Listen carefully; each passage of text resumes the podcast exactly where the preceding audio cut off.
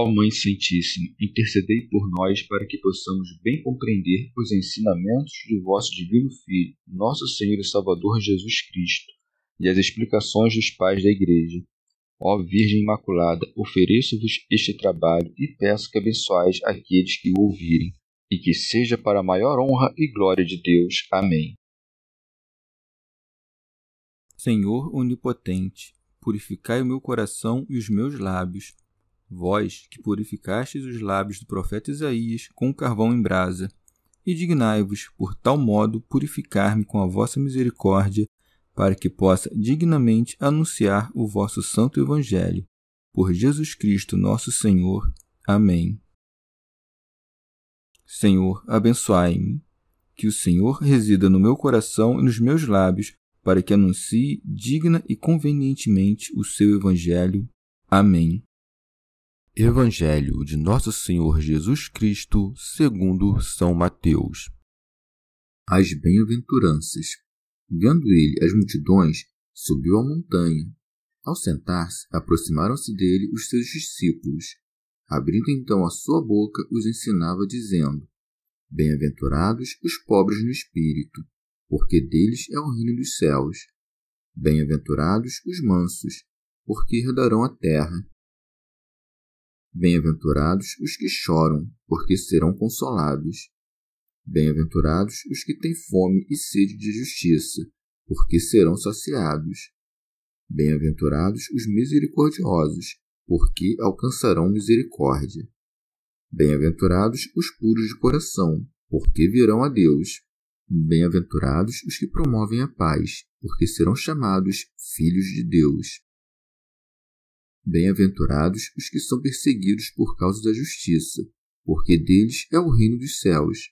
Bem-aventurados sois quando vos injuriarem e vos perseguirem, e mentindo, disserem todo o mal contra vós por causa de mim. Alegrai-vos e regozijai-vos, porque será grande a vossa recompensa nos céus, pois foi assim que perseguiram os profetas que vieram antes de vós. Comentários dos Pais da Igreja Pseudo Crisóstomo Todo artífice, de acordo com sua profissão, alegra-se diante das oportunidades de trabalhar.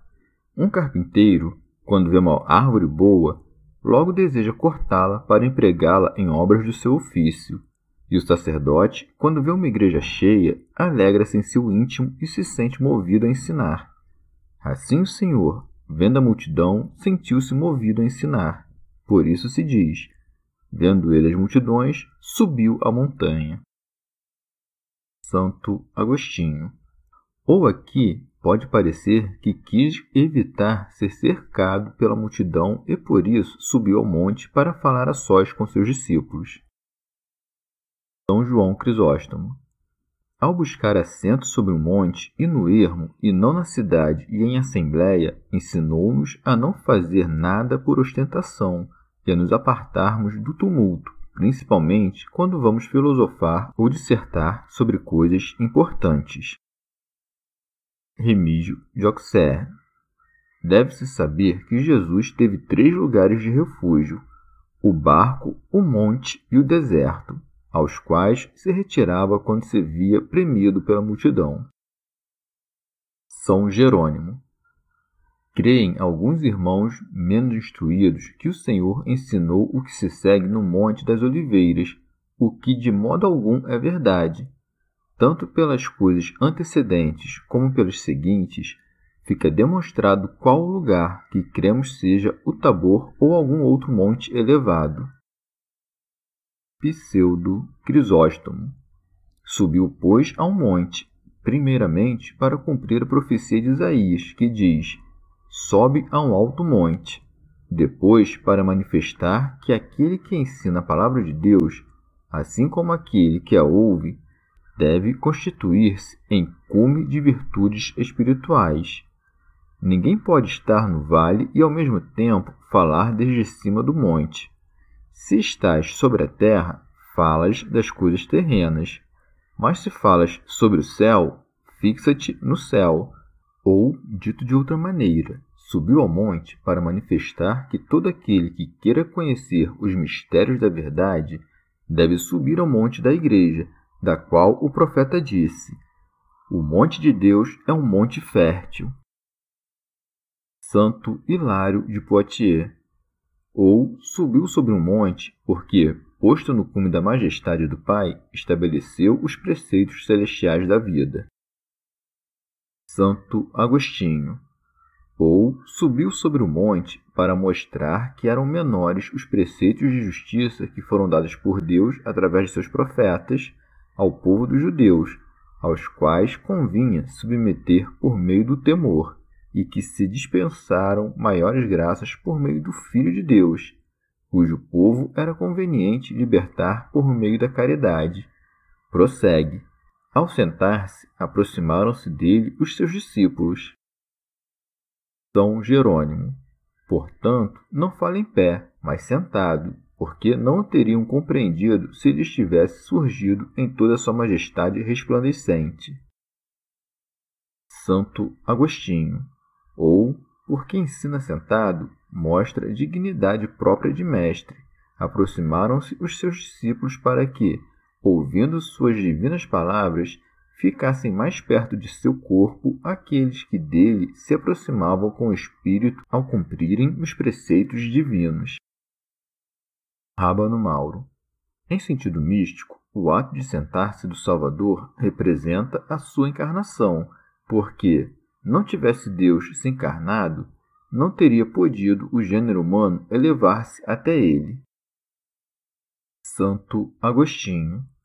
Chama a atenção Mateus dizer que este sermão tenha tido lugar sobre o monte e com o Senhor estando sentado. Lucas diz que ele o pronunciou em um lugar campestre e de pé. Por aí se vê que Mateus fala de um sermão e Lucas de outro.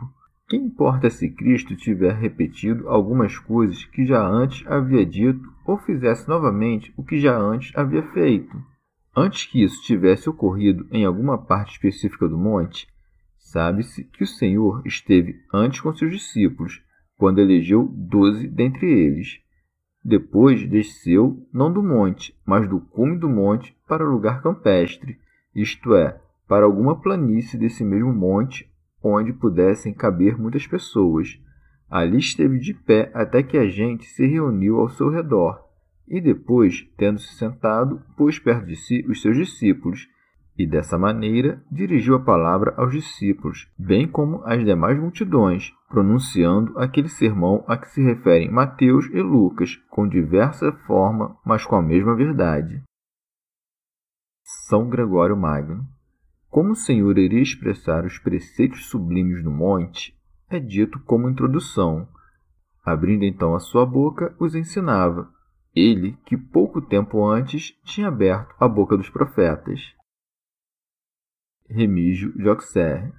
Sempre que se disser que o Senhor abriu a boca, entenda-se que se seguirão coisas de grande importância. Santo Agostinho. Ou disse, abrindo a sua boca, para que essa mesma demora advirta sobre a larga extensão do sermão que se pronunciará. São João Crisóstomo. Ou disse isso o evangelista, a fim de que saibas que ele ensinava sua verdade, umas vezes abrindo sua boca e outras com a voz de suas obras. Santo Agostinho. Caso se medite de maneira piedosa e conveniente, encontrar-se-á neste sermão tudo quanto diz respeito aos bons costumes e ao modo perfeito de viver cristamente. Por isso, termina assim o sermão. Todo aquele, pois, que ouve estas minhas palavras e as observa, será semelhante ao homem prudente. Nenhuma outra causa há para filosofar que o fim supremo do bem. Por outro lado, o que confere bem-aventurança a alguém é o fim supremo do bem. Por isso, começa ele falando da beatitude, dizendo: Bem-aventurados os pobres de espírito. A presunção do espírito representa o atrevimento e a soberba. Diz-se comumente que os soberbos têm um espírito grande e com toda a propriedade, pois espírito se chama vento. Quem ignora que os soberbos são chamados de inflados, como se fossem cheios de vento? Por isso, aqui se compreendem por pobres de espírito os humildes que temem a Deus, isto é, os que não têm um espírito que incha. São João Crisóstomo, ou aqui chama de espírito o orgulho e a intenção. Quando alguém se humilha, obrigado pela necessidade, não lhe advém disso nenhum mérito, motivo pelo qual beatifica aqueles que se humilham voluntariamente. Começa cortando pela raiz a soberba, porque esta foi a fonte de todo o mal no mundo. A ela opõe a humildade como um firme alicerce, porque, uma vez posta esta debaixo, todas as demais virtudes se edificarão com solidez. Mas, se ela é posta por terra, destrói-se tudo quanto aí se levanta, por melhor que seja. Pseudo Crisóstomo por isso diz claramente: Bem-aventurados os pobres de espírito, para manifestar assim que são pobres os que sempre mendigam o auxílio de Deus. No texto grego se diz: Bem-aventurados os mendigos e os pobres. Há muitos que são humildes por natureza, não em virtude da fé, porque não imploram o auxílio de Deus, mas só são verdadeiramente humildes os que o são pela fé. São João Crisóstomo, ou pobres de espírito, se podem também chamar os temerosos, aqueles que tremem diante das ordens de Deus, como o próprio Deus disse pela boca de Isaías. Que pode haver de maior que os simplesmente humildes? Pois os humildes aqui só poderão ser uns bem poucos, mas mesmo assim estarão em abundância. Santo Agostinho aos soberbos agradam os reinos da terra, mas aos humildes pertence o reino dos céus. Pseudo Crisóstomo. Pois, assim como todos os vícios conduzem ao inferno, especialmente a soberba, também todas as virtudes conduzem ao céu, especialmente a humildade, porque é muito natural que aquele que se humilha seja exaltado. São Jerônimo ou bem-aventurados os pobres de espírito, isto é, os que, por obra do Espírito Santo, se fazem pobres voluntariamente. Santo Ambrósio. No juízo divino, a bem-aventurança começa lá mesmo, onde, no juízo da estima humana, começa a desdita. Glosa de São Tomás de Aquino. Aos pobres, na vida presente, se prometem oportunamente as riquezas do céu, Santo Ambrósio. Quando eu for sinceramente contente com a pobreza, restar-me-á ainda moderar meus hábitos. De que me valeria não dispor dos bens da terra se não fosse manso? Com todo acerto, continua: Bem-aventurados os mansos. Santo Agostinho. Mansos são aqueles que cedem às exigências injustas, não resistem ao mal mas vencem o mal no bem. Santo Ambrósio, abranda teu temperamento para que não fiques irado e, se alguma vez te alterares, não peques. É muito louvável moderar a alteração de ânimo com a reflexão, e dominar a cólera não é virtude menor do que nunca ficar irado. Ainda que um caso seja estimado como sinal de mente fraca, e o outro como de mente forte. Santo Agostinho. Lutam os que não são mansos e disputam as coisas temporais. Porém, sempre serão bem-aventurados os humildes, porque herdarão uma terra de onde ninguém os poderá expulsar. A terra de que se diz no Salmo: Minha parte está na terra dos vivos. Isso significa certa estabilidade da herança eterna, onde a alma, por uma boa disposição, descansa como no lugar que lhe é próprio, como o corpo que descansa na terra e dela tira o seu alimento, assim é o descanso e a vida dos santos. Pseudo Crisóstomo. Ou a terra aqui, como alguns dizem, enquanto se conservar neste estado, é terra de mortos, porque está sujeita à vaidade, quando se torna livre da corrupção, então se converte em terra de vivos, para que a herdem os imortais. Li outro expositor que disse ser a terra assim considerada como um céu no qual hão de habitar os santos, e se chama terra de vivos. Este se pode considerar como um céu inferior, já que se considera o de cima como céu superior. Outros dizem que nosso corpo é terra, e todo o tempo em que está sujeito à morte se chama terra de mortos. Mas, quando estiver feito conforme a glória do corpo de Cristo, será terra dos vivos. Santo Hilário de Poitiers ou o Senhor oferece aos mansos a herança da terra, isto é, do seu corpo, aquele que ele mesmo para si tomou. E como pela mansidão de nosso coração Cristo habita em nós, também nós, glorificados, seremos vestidos da glória de seu corpo. São João Crisóstomo. Ou, dito de outro modo, Cristo mesclou aqui as coisas sensíveis com as promessas espirituais, já que se considera que quem é manso perde todas as suas coisas, ele promete o contrário, dizendo que possuirá suas coisas com estabilidade todo aquele que não seja um libertino. Aquele que for de outro modo, este perde muitas vezes sua alma e herança paterna. Por isso o profeta disse: Mas os mansos possuirão a terra. E por isso ele usou em seu sermão estas palavras tão bem conhecidas. Glosa de São Tomás de Aquino. Os mansos que tomaram posse de si mesmos possuirão a herança do Pai na vida futura. E possuir é mais que ter, já que muitas coisas que temos as perdemos imediatamente. Santo Ambrósio. Quando tiveres atingido a pobreza e a mansidão, recorda-te que és pecador e planteia teus pecados.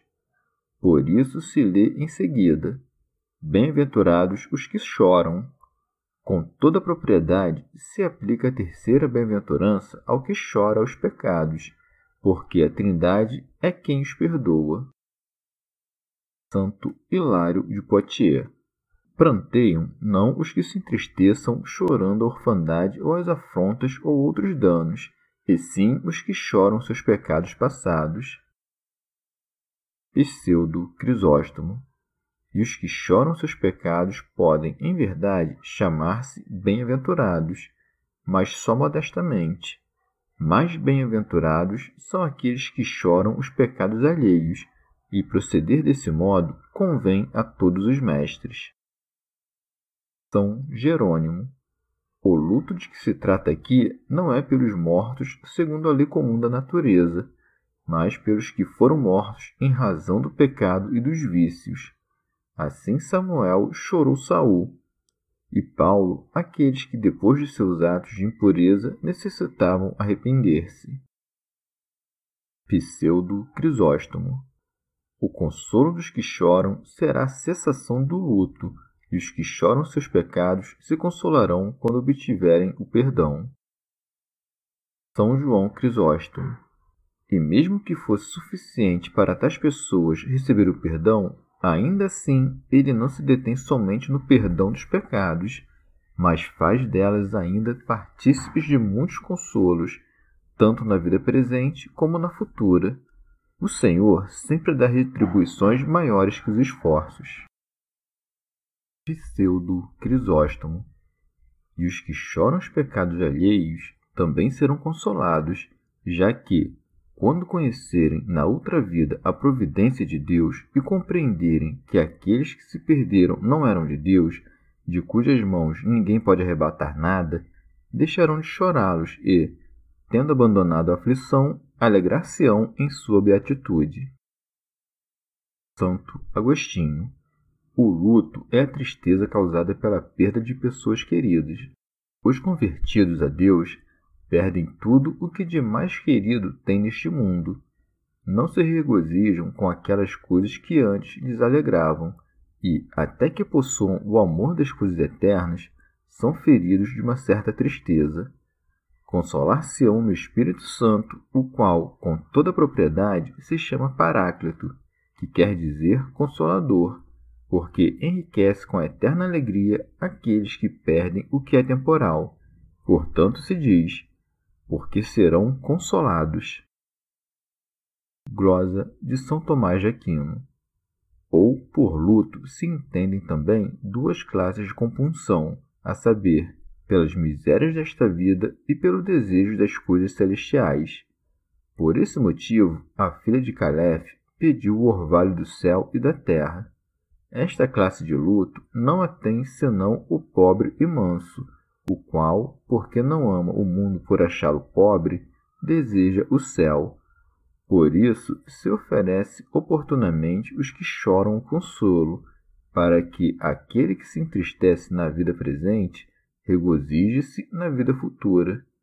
É maior a retribuição do que chora do que a do pobre e manso, pois mais vale regozijar-se no reino do que tê-lo ou possuí-lo. Com efeito, possuímos muitas coisas em meio à dor. São João Crisóstomo. Observe-se que ele não propôs essa bem-aventurança inocentemente, mas com intenção e perfeição, e por isso não disse os que se entristecem, e sim os que choram.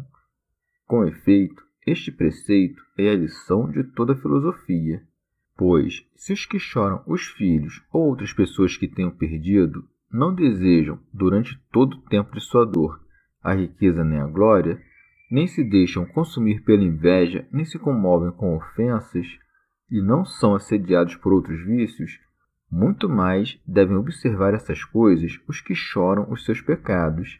Assim como chorá-los é coisa digna, devem mostrar esta elevada filosofia. Santo Ambrósio depois de chorar meus pecados, começo a ter fome e sede de justiça. Um enfermo, quando padece muito, não tem fome. Por isso se diz: Bem-aventurados os que têm fome e sede da justiça. São Jerônimo.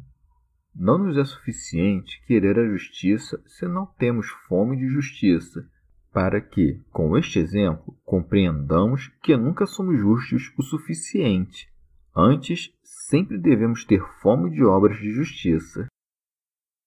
Pseudo Crisóstomo. Porque toda boa obra que os homens fazem sem ter origem no amor do próprio bem é desagradável a Deus. Tem fome de justiça aquele que deseja conduzir-se segundo a justiça de Deus.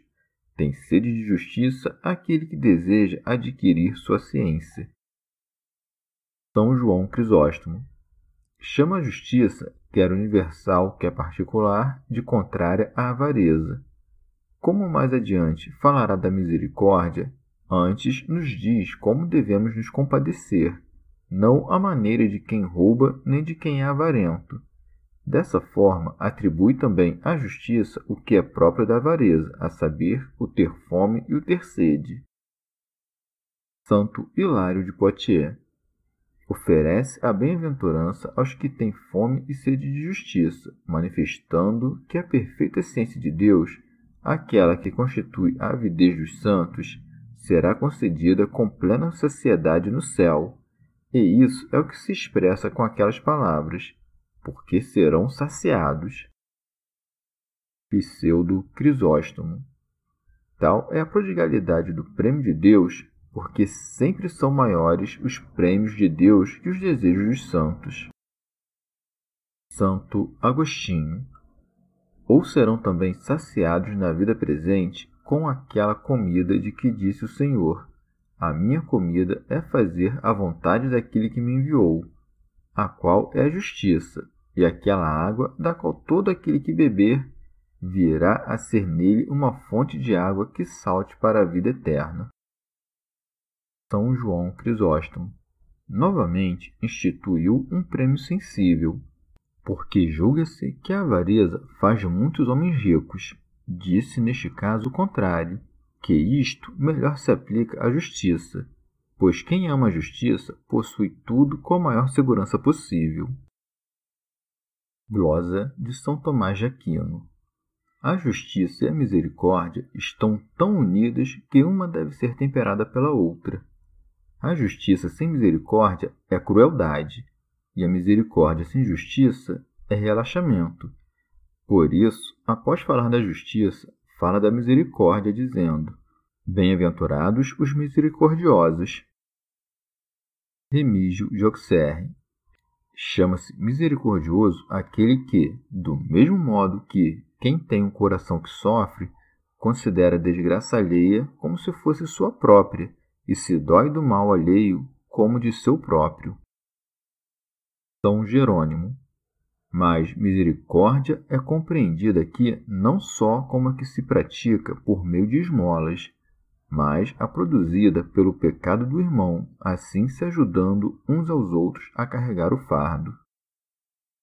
Santo Agostinho chama de misericordiosos aqueles que socorrem os que estão em miséria, porque desse modo se lhes oferece oportunidade de livrarem-se da miséria. Por isso se diz: porque alcançarão misericórdia. Santo Hilário de Poitiers tanto se compraz Deus em nossa bondade para com todos, que oferecerá a sua misericórdia só aos que são misericordiosos. São João Crisóstomo. A princípio, parece que a recompensa é, em retorno, igual ao que praticamos, mas, na verdade, é muito maior. A misericórdia humana não se pode igualar com a misericórdia divina. Glosa de São Tomás de Aquino com razão, então, oferece-se a misericórdia aos misericordiosos, para que recebam mais do que mereceram. E, assim como tem mais aquele que recebe além do suficiente para saciá-lo do que aquele que tem apenas o necessário à saciedade, assim também é maior a glória dos misericordiosos do que a das beatitudes precedentes. Santo Ambrósio Aquele que oferece a misericórdia a perde se não se compadece com o coração puro, porque, se busca a jactância, perde todo o fruto de suas ações. Por isso se diz: Bem-aventurados os puros de coração, porque verão a Deus. Glosa de São Tomás de Aquino. Muito oportunamente se coloca em sexto lugar a pureza de coração porque foi no sexto dia que o homem foi criado à imagem de Deus, a qual no homem se havia obscurecido em razão da culpa e que, pela graça, é restaurada nos puros de coração. Com razão, esta bem-aventurança se coloca aqui depois das outras, porque, se aquelas não a precedem, não se cria no homem um coração puro. São João Crisóstomo Aqui chama de puros aqueles que possuem uma virtude universal e desconhecem toda malícia, ou aqueles que vivem com temperança ou moderação, tão necessária para que se possa vir a Deus, segundo aquela sentença do apóstolo: Buscai a paz com todos e a santidade, sem a qual ninguém verá o Senhor. Como muitos se compadecem, mas praticam coisas impudicas, mostra que só isso não é suficiente, a saber, o compadecer-se, e acrescenta isto acerca da pureza. São Jerônimo. Como Deus é limpo, só pode ser conhecido por quem é puro de coração. Não pode ser templo de Deus aquele que não está completamente purificado. E é isso que se expressa quando se diz: porque virão a Deus.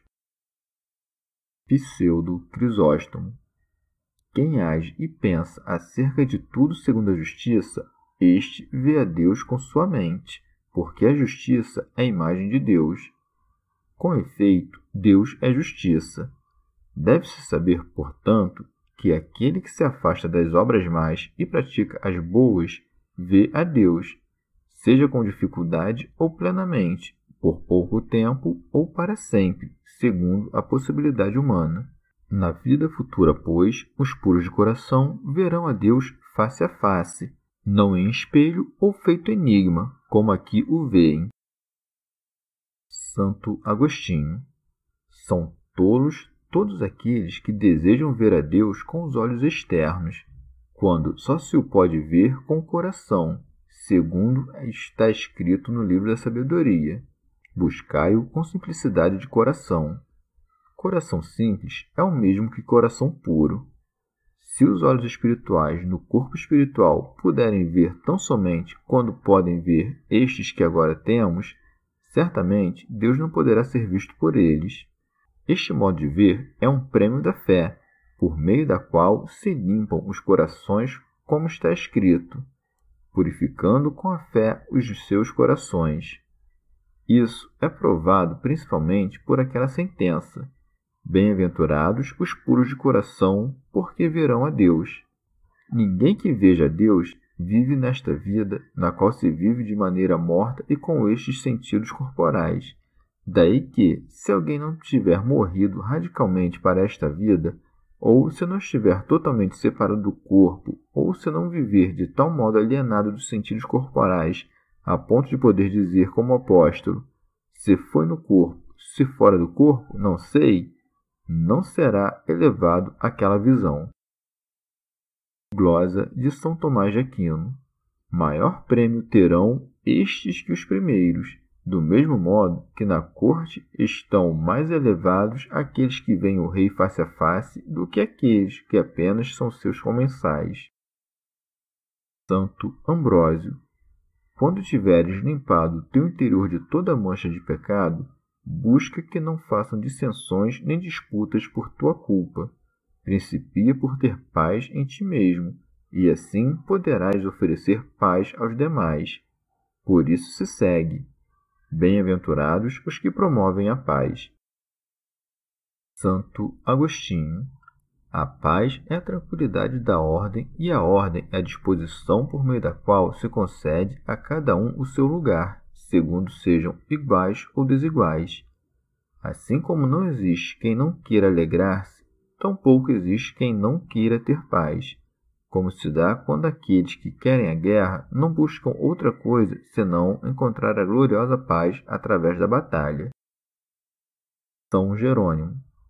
Os pacíficos se chamam bem-aventurados, porque primeiro têm paz em seu coração e em seguida buscam inculcá-la nos irmãos em conflito.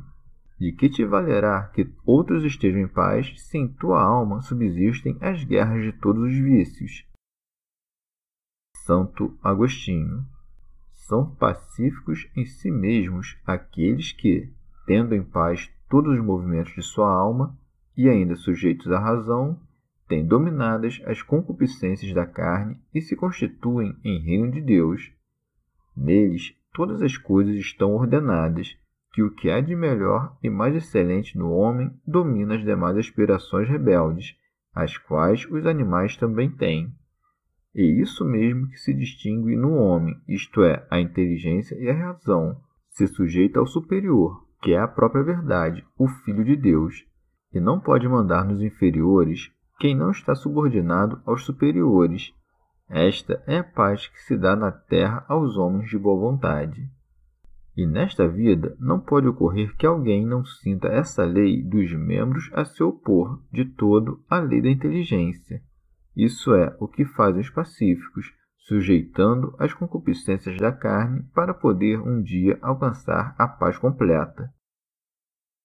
Pseudo Crisóstomo chamam-se de pacíficos a outros, não só aqueles que se reconciliam com os inimigos por meio da paz, mas também aqueles que, esquecendo as injúrias, amam a paz. Aquela paz é bem-aventurada, a que subsiste no coração e não somente nas palavras. Os que amam a paz são filhos da paz. Santo Hilário de Poitiers.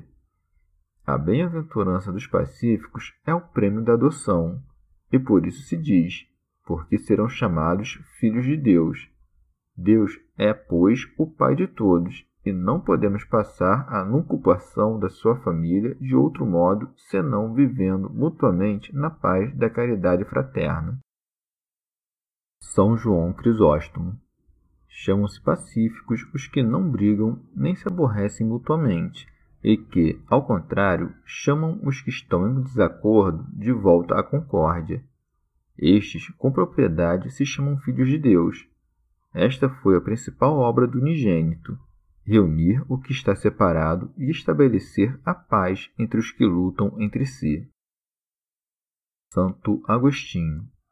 Ou porque a perfeição está na paz, na qual não há lugar para oposição. Chamam-se pacíficos os filhos de Deus, porque nada resiste a Deus, e em qualquer caso os filhos de Deus devem se parecer com o Pai. Glosa de São Tomás de Aquino. Os pacíficos têm uma grande dignidade, assim como aquele que se chama de filho do rei é o mais elevado no palácio real. Esta bem-aventurança se coloca em sétimo lugar, porque no sábado será dado o verdadeiro descanso, mas isto no final dos tempos. São João Crisóstomo. Uma vez explicada a bem-aventurança dos pacíficos, acrescenta-se para que não se pense que é bom sempre buscar a paz para si. Bem-aventurados os que são perseguidos por causa da justiça, isto é, pela virtude, pela defesa dos outros ou pela piedade. É hábito falar em justiça quando se trata de qualquer virtude da alma. Santo Agostinho. Uma vez estabelecida e firmada interiormente a paz, aquele que há de sofrer qualquer classe de perseguições exteriores seja lá como vier a ser atribulado exteriormente, aumentará a glória de Deus. São Jerônimo, de modo significativo, acrescenta, por causa da justiça. Muitos, com efeito, sofrem perseguição por causa de seus pecados, mas estes não são justos. Ao mesmo tempo, perceba-se que a oitava bem-aventurança da verdadeira circuncisão se conclui com o martírio. Pseudo Crisóstomo. Não dispôs, bem-aventurados os que padecem perseguição dos gentios, para que não creias que só é bem-aventurado aquele que padece perseguição por não adorar os ídolos. Sim, aquele que sofre perseguição dos hereges por não abandonar a verdade é bem-aventurado, já que padece pela justiça. Mas, mais ainda, se alguns poderosos mesmo dentre aqueles que parecem cristãos, te perseguisse quando repreendesses por seus pecados, assim serias bem-aventurado como João Batista. Se bem é verdade que os profetas foram mártires, ainda quando mortos pelos seus, não duvides que todo aquele que padece algo por causa de Deus, mesmo quando pelas mãos dos seus próprios, obtém o prêmio do martírio. Por isso, não especifica a Escritura as pessoas dos perseguidores, mas somente a causa da perseguição, para que não te fixes em quem te persegue, mas em por que te persegue. Santo Hilário de Poitiers. Assim, abrange na última bem-aventurança todos aqueles que têm a disposição de alma inclinada a sofrer todas as coisas por Cristo, o qual se chama justiça para eles se reserva o reino dos céus, porque no desprezo das coisas do mundo são verdadeiros pobres de espírito.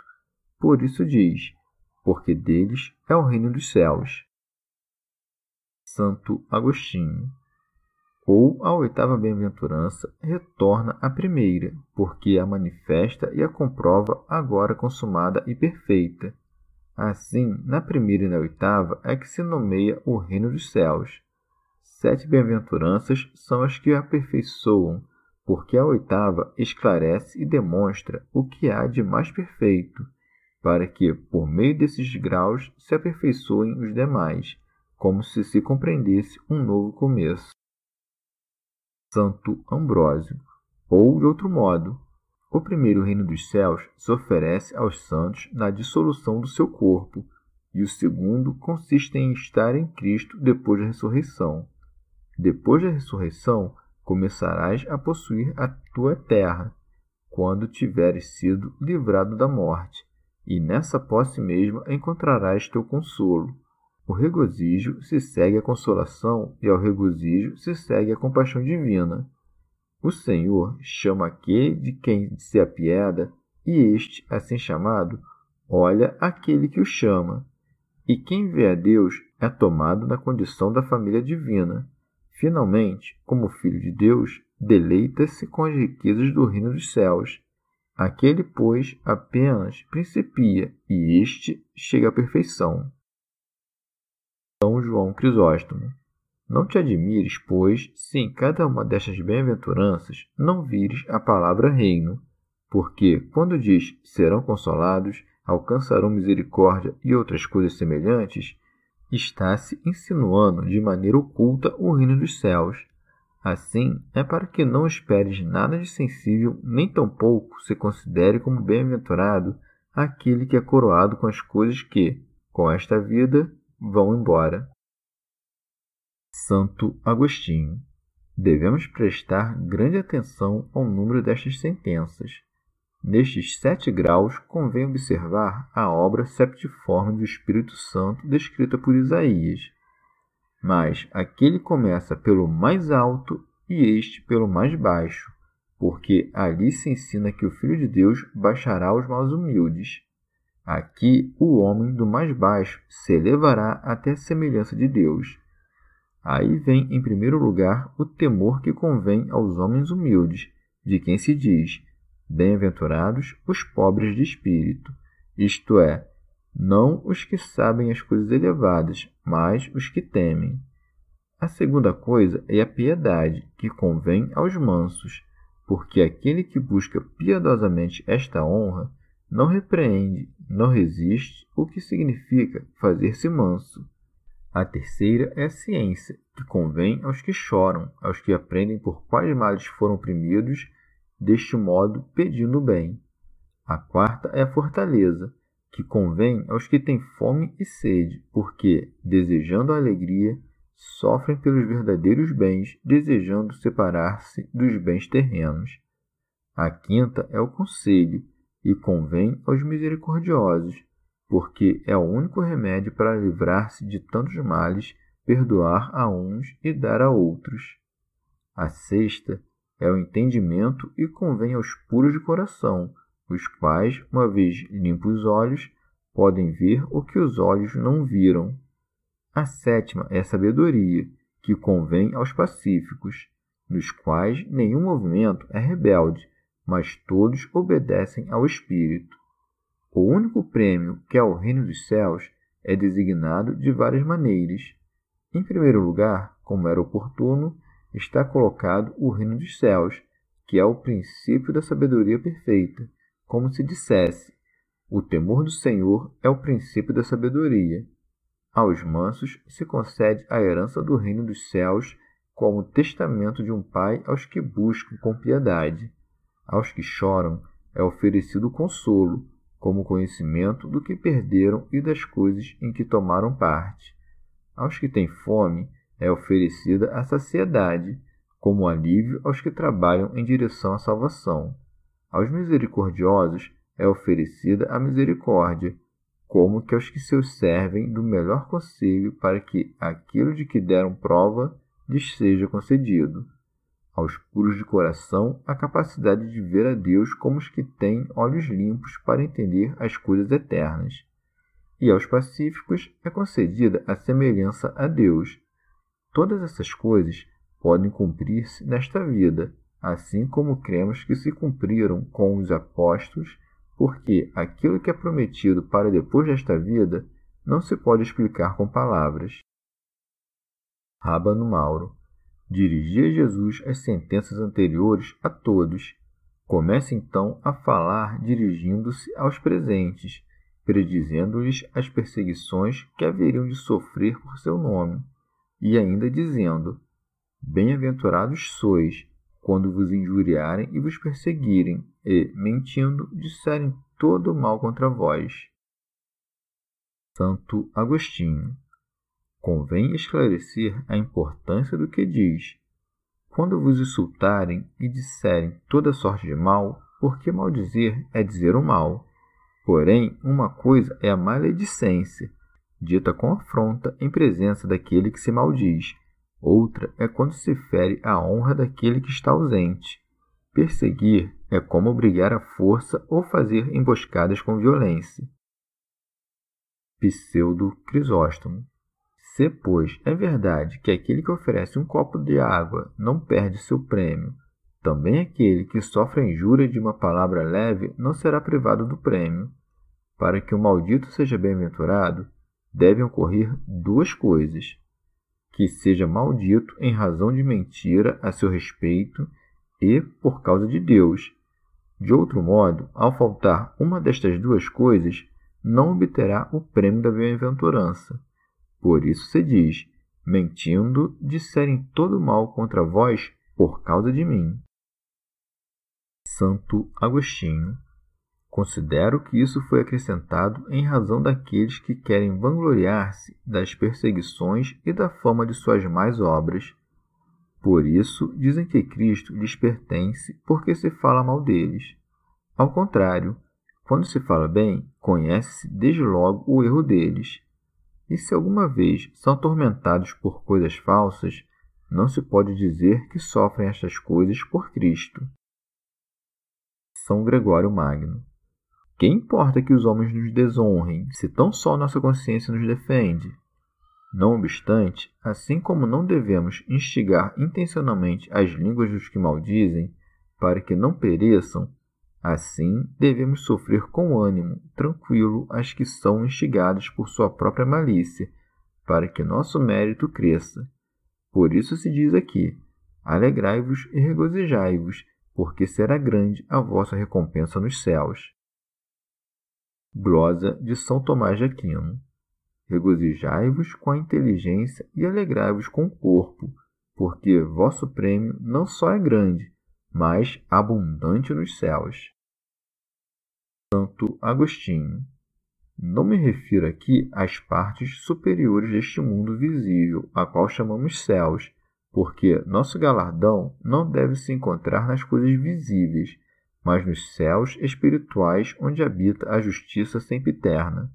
Já experimentam este prêmio os que gozam de bens espirituais, mas só se aperfeiçoará quando este corpo mortal se tiver revestido da imortalidade. São Jerônimo. Devemos nos regozijar e alegrar porque nos aguarda um prêmio no reino dos céus, o qual não poderão alcançar os que seguem na vanglória. Pseudo Crisóstomo. Quanto mais alguém se alegra com os elogios dos homens, tanto mais se entristece com os vitupérios. Mas aquele que cobiça a glória dos céus não teme os opróbrios da terra. São Gregório Magno. Vez por outra, certamente, devemos refrear os maledicentes, para que coisas mais de nós não corrompam os corações daqueles inocentes que deviam ouvir-nos para fazer o bem. Glosa de São Tomás de Aquino. Não só com a recompensa, mas também com o exemplo. Jesus exorta seus discípulos a terem paciência, como quando acrescenta: Pois foi assim que perseguiram os profetas que vieram antes de vós. Remígio de Auxerre. O homem atribulado recebe um bom consolo quando recorda os sofrimentos de outros, dos quais recebe um exemplo de paciência como se dissesse: Lembrai-vos de que sois discípulos daquele de quem já foram discípulos os profetas. São João Crisóstomo. Do mesmo modo, manifesta a igualdade da sua dignidade com a do Pai, como se dissesse: Assim como perseguiram aqueles por meu Pai, assim também vos perseguirão por mim. Quando diz os profetas que vieram antes de vós, indica que os apóstolos tinham sido constituídos como profetas. Santo Agostinho referiu aqui a perseguição de modo genérico, ou seja, tanto a maledicência quanto o ferimento da boa fama. Chegamos ao fim de mais um dia de comentários da Catena Áurea. Muito obrigado por ficarem até aqui, que Nossa Senhora derrame suas graças sobre nós e até amanhã.